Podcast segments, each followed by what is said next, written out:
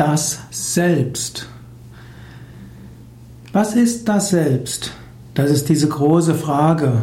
In Griechenland gab es den Ausspruch, erkenne dich selbst.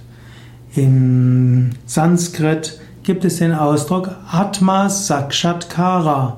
Das heißt dann die Verwirklichung, Sakshatkara, die wirkliche Erfahrung des höchsten Selbst.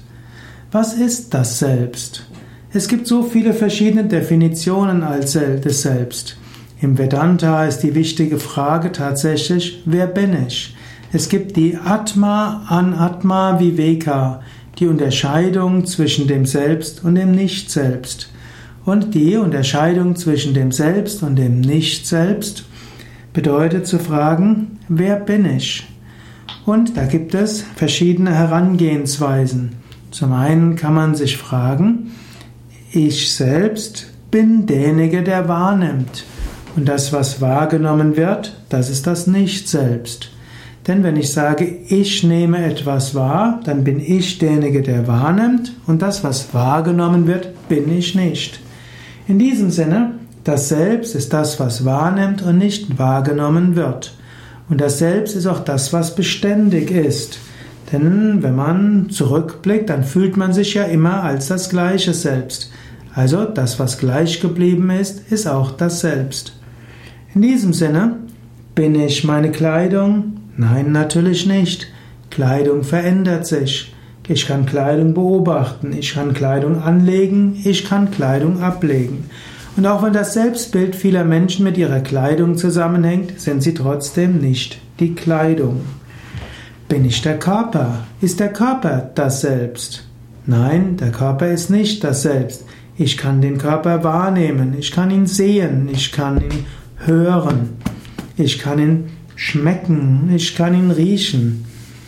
Teile meines Körpers vergehen immer. Wenn ich zum Beispiel die Nägel schneide, ein Teil des Körpers geht weg, Haare fallen aus. Wenn ich der Körper wäre, ab wann wäre ich der Körper? Bin ich die Suppe, wenn ich sie löffele? Oder ist das selbst die Suppe, wenn sie über meinen Mund kommt? Ist die Suppe der Verdau ist, ist das selbst schon der Verdauungsbrei oder wird das erst, wenn es in mein Blut geht? Ist das Blut das Selbst? Oder wie ist es mit den Harnmolekülen? Wie ist es mit den Ablagerungen in den Gelenken? Ist das das Selbst? Was ist das Selbst? Wenn ich aufs Klo gehe, uriniere, das war vorher in meinen Zellen, ist dann ein Teil meines Selbst in der Kloschüssel. Wenn ich schwitze ja, und ja, der Schweiß verdampft, ist das ein Teil meines Selbst? Ist es relativ klar, nein, ich bin nicht der Körper. Der Körper ist nicht das Selbst. Man kann sogar Körperteile auswechseln, wie ein künstliches Herz, künstlichen, künstliche Hand hat man inzwischen sogar schon transplantiert. Der Körper ist nicht das Selbst. Sogar die Psyche ist nicht das Selbst. Denken und Fühlen ist nicht das Selbst. Gedanken kommen, Gedanken gehen. Charaktereigenschaften können kultiviert werden. Charaktereigenschaften können sich auch ändern. Gedanken ändern sich, Überzeugungen ändern sich. All das ändert sich und du kannst es beobachten. All das bist du nicht. Was ist jetzt das Selbst? Letztlich ist das Selbst das, was alles beobachtet und stets gleich bleibt. Das Selbst über, überlebt sogar den physischen Tod. Gibt es mehrere Selbste? Nein, wenn es mehrere Selbste gäbe, dann müsste jedes Selbst begrenzt sein.